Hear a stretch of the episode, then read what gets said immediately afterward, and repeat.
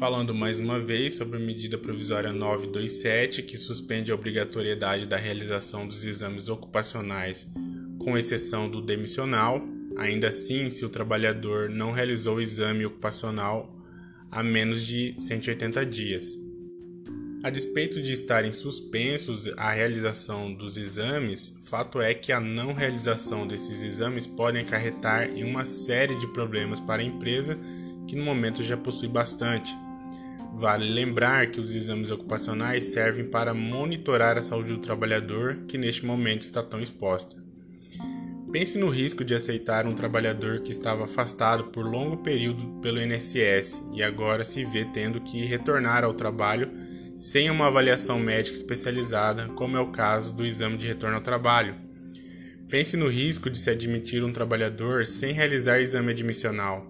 O empregador poderia estar trazendo uma série de problemas para sua empresa.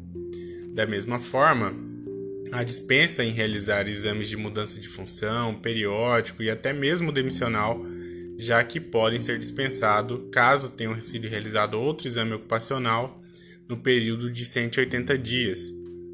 Enfim, sabemos que os candidatos já omitem informações sobre um, é, sua saúde na avaliação médica. Imagine sem essa avaliação.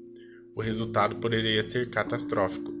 Realmente não consigo entender em que a suspensão de realização dos exames ocupacionais beneficiaria o empregador, mas consigo prever exatamente em que o prejudicaria. Alguns poderiam dizer que a medida provisória desonera o empregador deixando de pagar por tais exames.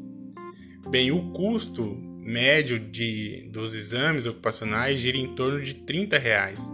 Qual o custo de um processo trabalhista?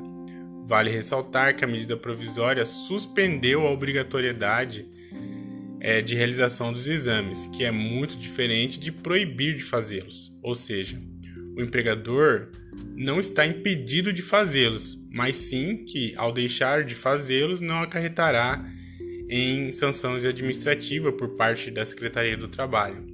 Além do mais, concomitantemente à medida provisória, foram sancionadas outras portarias que autorizam a realização de teleconsulta, inclusive para a medicina do trabalho.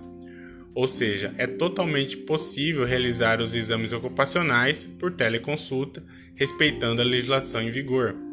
É preciso, portanto, ser cauteloso ao dispensar a realização de exames ocupacionais em, em períodos da pandemia, evitando o processo trabalhista e agravamento da saúde dos trabalhadores. É isso aí, pessoal. Espero que tenha gostado. Até a próxima.